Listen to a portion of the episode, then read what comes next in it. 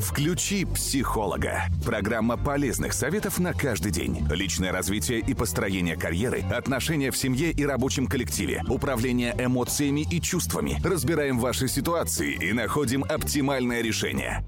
Программа «Включи психолога». Как всегда, по четвергам в этой студии мы встречаемся с Ириной Прокопьевой, психологом, мотивационным спикером, автором и ведущей тренингов по эффективной коммуникации. Ирина, здравствуйте. Здравствуйте, Ксения и наши уважаемые радиослушатели. Сегодня у нас э, такая интересная тема. Будем говорить мы про одиночество и привязанности. Вот я, когда готовилась к эфиру, я узнала страшную, на мой взгляд, цифру. Оказывается, в России почти 45 миллионов человек живут поодиночке. Это треть населения. А это хорошо или плохо? А вот. Почему плохая цифра? А вот. А я, я значит, э, ну, мы же уже с вами не первый раз да? общаемся, я, я сразу начала думать, а почему Почему мне это кажется плохим, да? Почему меня это пугает? Почему у нас э, в сознании э, слово одиночество ассоциируется с чем-то негативным? Может, они счастливы? или несчастливы. Мы же про них ничего не знаем на конечно, самом деле. Конечно. Но вот откуда у нас, э, во-первых, берется вот этот такой стандарт в сознании, да, что одиночество это плохо? Ну, я думаю, что это такой культурный компонент, навязанный скорее, да, что одиночество — это боль, одиночество — это потеря связей всех социальных, одиночество — это ну, какой-то вот, вот, вот прям мрак такой, и дальше только смерть, и ничего больше, и не дай бог попасть вот в это состояние одиночества. На самом деле все не так печально и грустно, люди бывают одинокими по собственному желанию. А, ну, надо сказать, что все мы существа социальные, и жить в одиночестве, там, вот всю долгую жизнь, это, наверное, неправильно и плохо, потому что рано или поздно это все равно будет создавать внутренний дискомфорт. Человеку нужен человек. Поэтому э, люди живут какой-то период времени одни, и это хорошо, я объясню чуть позже, почему. А, а потом начинают выстраивать социальные связи. И вопрос э, в том, как они их выстраивают. Ну, то есть мы можем взять пример, ну, смотрите где-нибудь, отдыхаете, видите красивая пара, и все хорошо, у них, возможно, романтический период, все, все прям здорово, такая вот красивая картинка. Но мы же не знаем, насколько они хорошо себя чувствуют внутри пары. Может mm-hmm. быть, кто-то из них чувствует себя невероятно одиноко, потому что не находит поддержки партнера. Ну, или какие-то другие примеры, когда человек на вечеринке танцует, веселится со всеми там э, знакомится или общается, его все знают, а, может быть, ему хорошо, а может быть, он тоже одинок среди огромного количества людей. А кто-то смотрит и думает, бедная, это вот ей приходится так скакать, потому что у нее мужа нет. И, ну, конечно, конечно, в голове, в головах людей абсолютно разные истории mm пробегают, проходят, поэтому да, да, именно так. А еще мне как-то подумалось, что когда мы говорим про одиночество, каждый э, себе представляет что-то свое, ведь не всегда человек, который живет один, ну, то есть вот один на жилплощади, он на самом деле одинокий. У него может быть совершенно потрясающе выстроенная система социальных связей, поболее, чем у того, у кого на этой самой жилплощади живет, допустим, 8 человек. Совершенно верно. Совершенно верно. Одиночество это, ну, во-первых, это чувство, да, чувство угу. одиночества. А, начнем с того, что у нас есть разные чувства, хорошие, плохие, ну, такие тяжелые чувства, страх, гнев отвечают за выживание, поэтому мы на них больше обращаем внимание. Одиночество тоже такое острое чувство, через боль мы обращаем на него внимание. Но, а есть и радостные чувства. Но само по себе чувство одиночества это такой симптом, который указывает на то, чего человеку не хватает, на его потребность основную, как какая его потребность не удовлетворена. И, как правило, это одна потребность. Потребность в любви. Угу. Любить и быть любимым быть принятым, быть любимым. И вот эта потребность, она базовая. Не нужно э, чураться этого, не нужно думать, что нет, нет, нет, мне ничего не надо, никого не хочу любить, и вообще я вся такая независимая или независимый. На самом деле всем это нужно. Всем нужна поддержка, всем нужна любовь, всем нужна забота, и отдавать ее хочется, и получать ее хочется. Поэтому потребность в отношениях и в любви — это правильно и хорошо. Вопрос в том, а, какие модели мы используем для того, чтобы выстраивать эти отношения. Есть э, здоровая форма э, отношений, ну, когда ребенок растет в семье, если это поддерживающие родители, если это заботливые родители, если это родители, которые давали ребенку любовь, прямо вот полноценно. Это э, семья, в которой было доверие, когда ребенок приходил и говорил о своих чувствах, и его за это не ругали, а наоборот позволяли разместить ему эти чувства внутри. И такой ребенок выходит во взрослую жизнь с полным доверием. Он понимает, как нужно строить отношения. То есть это такая здоровая абсолютно форма. И таких форм на самом деле немного. Ну, в основном это больше невротические такие у нас стили. Ну, то есть первый стиль он называется надежный стиль вот надежность, со здоровыми границами. Угу. А, это не значит, что этому нельзя научиться. Просто вот таких людей мало, кто выходил бы прямо из семьи уже с этим надежным стилем. Это стиль привязанности, да? Это стиль привязанности, да. Стиль привязанности. То есть как я буду выстраивать отношения со своим партнером. Угу. Если я вышла из здоровой семьи, где получила полностью поддержку, то тогда я не буду э, выстраивать отношения из желания забрать у партнера. Угу. А, вот в некоторых источниках, а, ну и в книгах, я тоже, когда готовилась к эфиру, посмотрела, что сейчас, ну не, не побоюсь этого слова, уж простите, в тренде.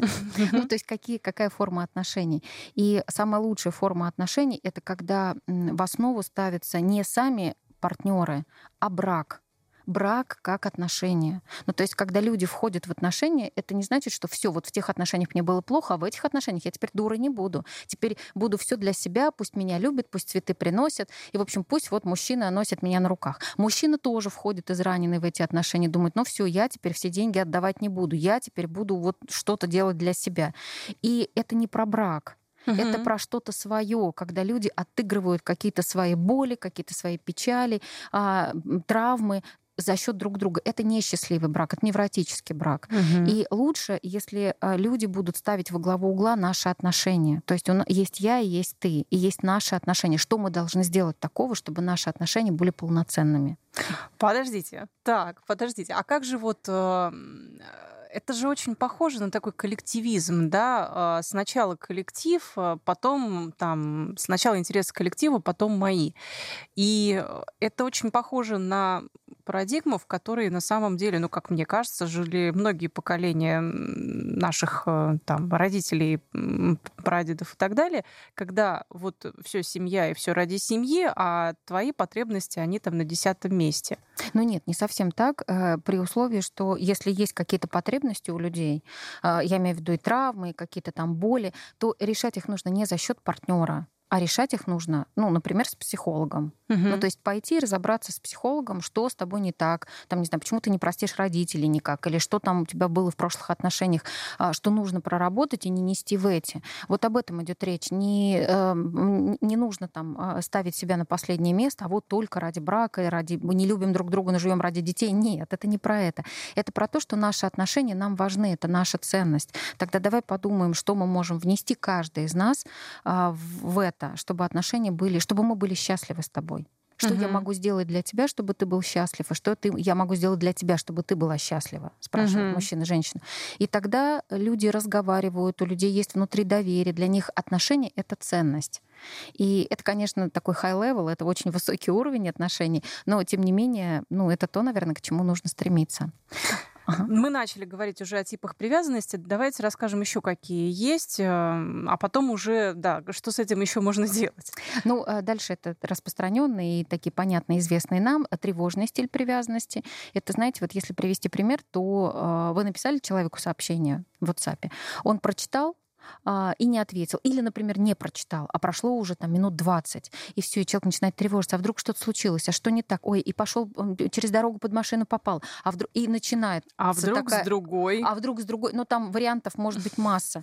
А, такой тревожный невротический стиль, когда человек начинает накручивать, вдруг оказывается, что все здорово, но а, состояние внутреннее, все время вот поиск а, какой-то боли, он просто необходим невротическому стилю, вот этому тревожному стилю. То есть человек внутри со страхами с тревогой, он обязательно будет искать ситуации, в которых ему нужно отыграть вот эту тревожность. И это очень тяжело для партнеров и вообще для отношений. Угу. И есть еще более такой тоже сложный стиль, называется избегающий. А, это, знаете, это люди, которые наказывают, например, молчанием. Ну, окей, ты не ответила на мое сообщение, хорошо, я тебе не буду писать месяц, пока сама мне не напишешь. Ну, такой наказывающий. Я не буду с тобой разговаривать, пока ты, пока ты не осознаешь, что ты сделала не так. И человек ходит ну, недоуменный, боже мой, что случилось? Почему она со мной не разговаривает? Почему она меня избегает? Почему? Что произошло? Вот э, избегающий стиль, избегающий, наказывающий, это тоже про невроз.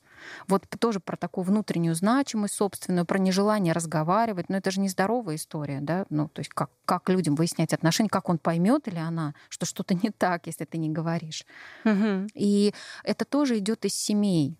Угу. Ну, например, когда родители наказывали молчанием, уйди отсюда, я с тобой не разговариваю, ты наказана. И неделю молчат. Родители так между собой ссорятся и неделями молчат. И ребенок усваивает эту модель. Он ее тащит дальше в отношениях, строит их, и, в общем, получается такой избегающий стиль, ну, либо тревожный. У меня такое ощущение, что ну, это как приговор. Просто я вот... Нет, нет, нет, нет, нет. Это все есть еще дезорганизованно. Это, это такой трэш, если говорить да, простым давайте, языком. Да, да, да, Дезорганизованный это когда человек вообще невозможно предсказать его поведение. То есть он может э, бить посуду, например, может рыдать, а может тихо сидеть и вот дрожать от страха. Ну, то есть абсолютно непредсказуемо. Ну, то есть это такая крайняя почти степень невроза. Не так часто встречается, но тем не менее есть. То есть человек э, бомба, ты не понимаешь, где его взорвет и в какой момент. А, такие отношения, конечно, крайне тяжелые, потому что такой эмоциональный эмоциональный накал может вы, ну, выдержать не каждый партнер. Соответственно, от таких людей бегут.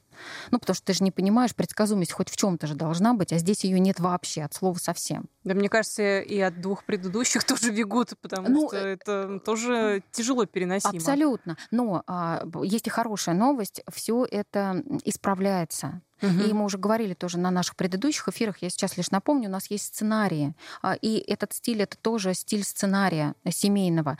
И если пересмотреть этот сценарий, если пересмотреть установки, которые а, были заложены в детстве, и понять, что вот это модель родителей, я так не хочу. Я хочу иначе, я хочу по-другому. Посмотреть, что мне, а, какие у меня есть сильные стороны, на что я могу опираться, какие у меня есть слабые стороны. Например, как я выбираю партнера. Это, кстати, не только в личных это и в профессиональных тоже. Ну, и в дружбе, в профессиональных отношениях. Если я выбираю все время невротиков или абьюзеров, тогда нужно подумать, а, что является триггером как я, как я выбираю, что я делаю, на что я реагирую.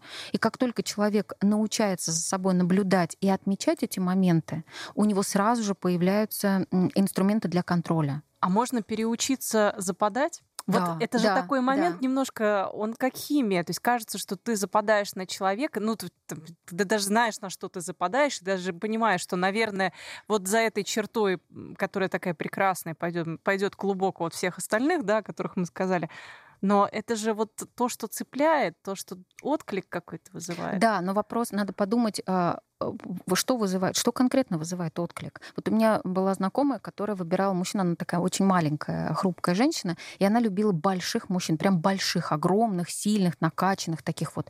И ей казалось, что это, ну, прям они вот сильные, могут ее физически защитить. Ну, это из детства там вот история. И она выбирала, вот прям выбирала по внешнему виду. Раз, два, три, и все время ошибалась, потому что за сильной внешностью, вот за этой грудой мышц стояли абсолютно слабые, инфантильные, капризные мужики. Ну, вот так случалось. А, и когда мы стали разбирать эту историю, оказалось, что а, ей, ну, понятно, в детстве не хватало папиного внимания, папа там был занят, 90 он работал очень много, его не было. А, она жила в городе довольно криминальном, ну, и с ней никогда ничего плохого не случалось. Но вот эта установка, что мужчина должен защитить, если что, она с ней осталась, и уже ей там за 30, и она говорит, мне нужно, чтобы защитили. Я говорю, скажи, пожалуйста, как часто на тебя там, не знаю, нападают, или ты испытываешь какое-то физическое давление со стороны мужчин? Ну вот так, чтобы тебя защищать прям нужно было, с шашкой в руке. Она говорит, никогда.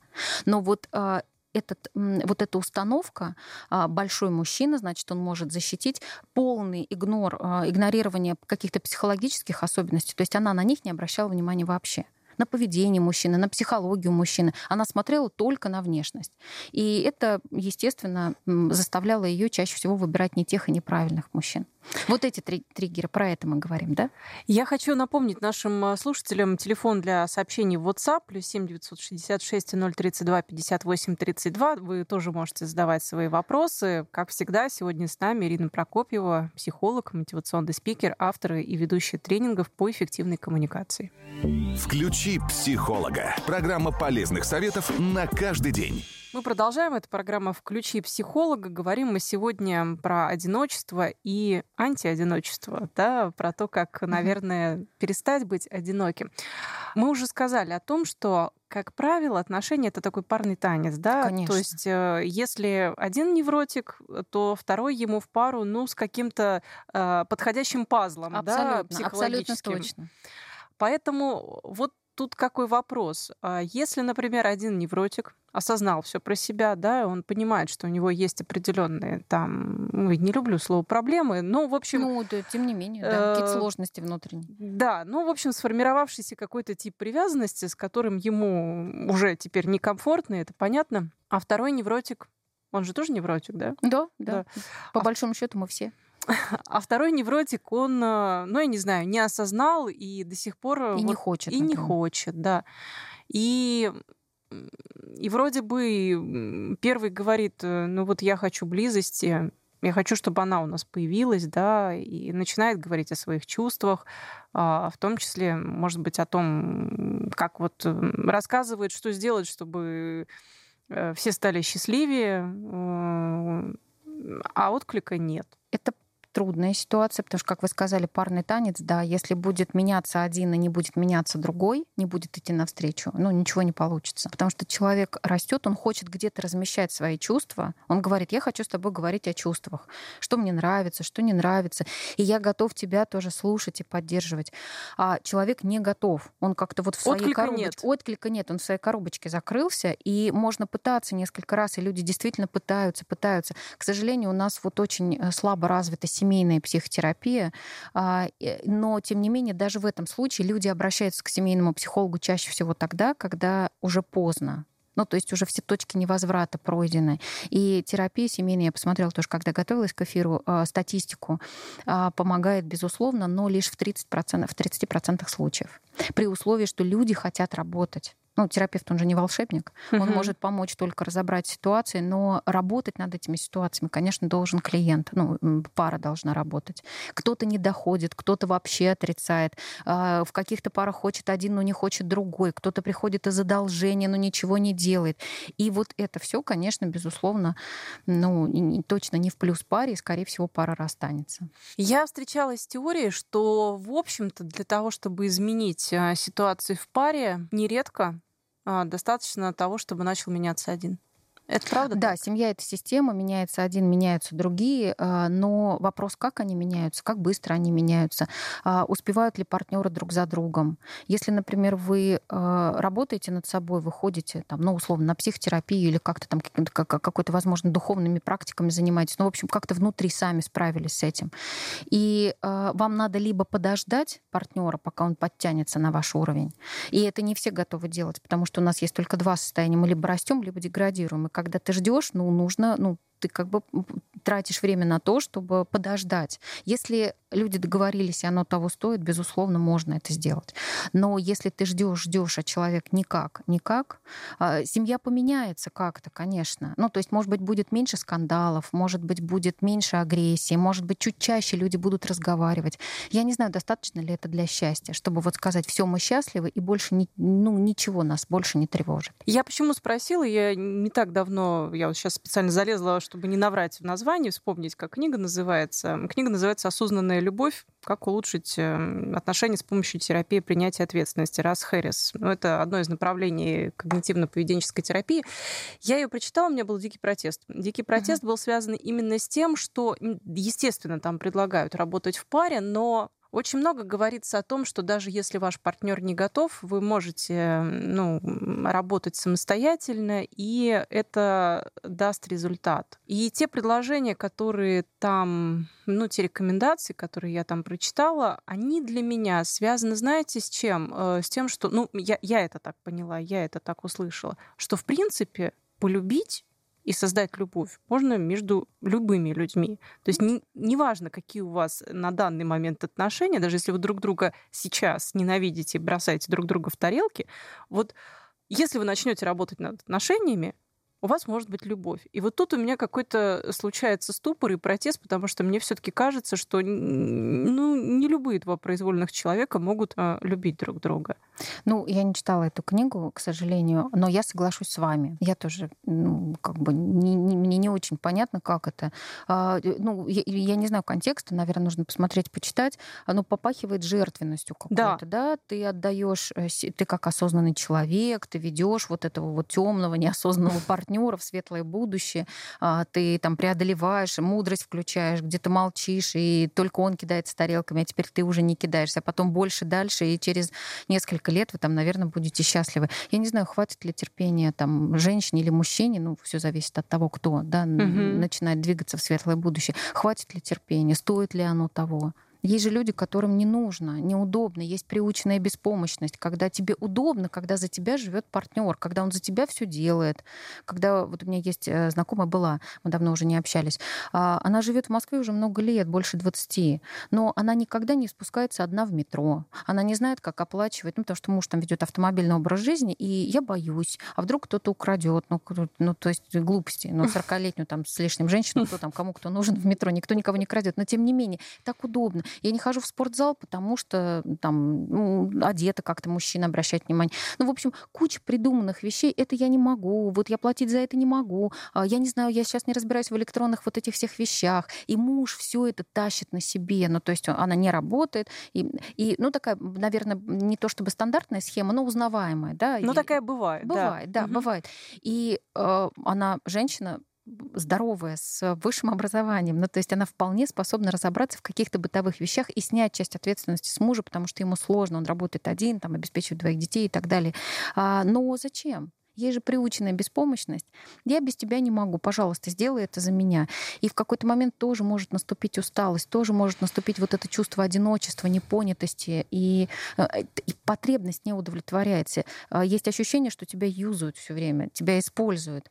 А, и это тоже такое болезненное чувство, угу. которое тебя откидывает как раз вот в пространство того, что тебя не понимают. Ну, возможно, такое. Поэтому а, все равно я за то, может быть, кто-то кто со мной не согласится из наших слушателей, я за то, чтобы партнеры работали вместе. Брак это совместная история. Если диалог не получается, если вот один партнер решается на перемены, второй не решается по каким-то своим причинам, это значит, что надо расставаться? Ну, э, люди сами внутри там принимают решение, надо смотреть в зависимости от ситуации, от пар. Но чаще всего, если один человек прям принял решение, что перемены нужны, и он прям встал на путь перемен, ему это нужно, он хочет улучшить качество жизни, и он понимает, что так нельзя. Ну, давайте так, пример, чтобы не быть голословным. Например, а, муж в семье выпивает. Он не алкоголик, но он выпивает чаще, чем нужно. А, он ничего не делает по дому, он приходит с работы, валяется с пивом там на диване. А, не прям пьянющий. Но каждый день, каждый день. И она говорит, пожалуйста, нужно, чтобы ты больше уделял внимание мне, там, нашим детям, давай мы поговорим, давай мы куда-то сходим. И человек говорит, ну, слушай, ну, как бы, короче, ну, не надо, ну, это у тебя какие-то проблемы, я устал, ну, и так далее. А она может делать это раз, два, три, пять, год, пять лет. И потом э, женщина, это из моего опыта общения с женщинами, и потом женщина устает. У нее больше нет желания вообще двигаться. И когда встает вопрос о браке, это уже не вопрос, мы будем вместе или мы разведемся. Тогда мужчина вдруг, ой, а что случилось, а почему ты мне не сказал? Ну, уже поздно. Сказала 10 раз. Конечно, 10 лет тебе об этом говорила, да? А, и вот здесь, э, ну, чья вина, да? Кто не взял на себя ответственность? Она очень старалась. Все, что можно было сделать, все варианты. Вот я просто, мы сейчас до эфира разговаривали э, с коллегой, с нашей, с Мирой, и мы как раз говорили об активности женщин. Ну, то есть женщины приходят на тренинги. Вот я веду тренинги. 95% женщин, э, э, э, Участник. это женщины. Угу. У нас есть мужчины прекрасные, замечательные. Большинство из них привели женщины. Ну, то есть вот прям реально мужья, там, братья, еще кто-то, даже отцы, но привели их женщины. Женщинам больше надо, они очень хотят, они стараются до последнего. Счастье хотят. Счастье хотят. Да в этом не... это разве плохо? Нет, это, это хорошо. Это круто, конечно. Это хорошо, да. но это меня удивляет, почему женщины так не просто хотят счастья, они идут, они стремятся, они себя меняют, они меняют мир. Да, да, это правда. А почему Э, я не люблю говорить за всех мужчин, да, но почему так часто мы видим мужчин, которые, ну как это называется, прикинулся ветошью. Да. А, я это называю жить можно, нельзя летать. Но, наверное, жить так можно. Ну, кто-то соглашается, конечно. Но почему-то нет стремления к счастью какой-то такой осознанный отказ от того, чтобы попытаться стать счастливым. Вот это я вообще не могу понять. Ну, это тоже такая большая тема, меня тоже она очень волнует, такая болезненная. Я бы вообще э, включила это в образовательный процесс. А, в детском саду детишек учила бы распознавать эмоции, понимать, что есть разные люди. В школе про эмоциональный интеллект и так далее, про то, что люди должны разговаривать. И вот эта обученная а, беспомощность, неумение разговаривать, озвучивать свои проблемы и решать их тем более, она так вбита глубоко в сознание наших людей, а мальчиков особенно, потому что мальчики не должны жаловаться, мальчики не должны плакать, мальчики должны где-то там что-то переживать. Ну, откуда он научится? Ну, кто-то, конечно, да, движется по пути развития и пытается решить. Есть огромное количество очень крутых и классных ребят и мужчин, которые прямо вот активны, им тоже очень надо, они хорошие отцы, они хорошие партнеры и мужья. Но в процентном соотношении вы правы. Большинство, конечно, мужчин, которые не поддерживают женщин. И вот здесь хочется, простите нас за то, что эфир у нас такой в сторону женщин, может быть, потому что мы две женщины.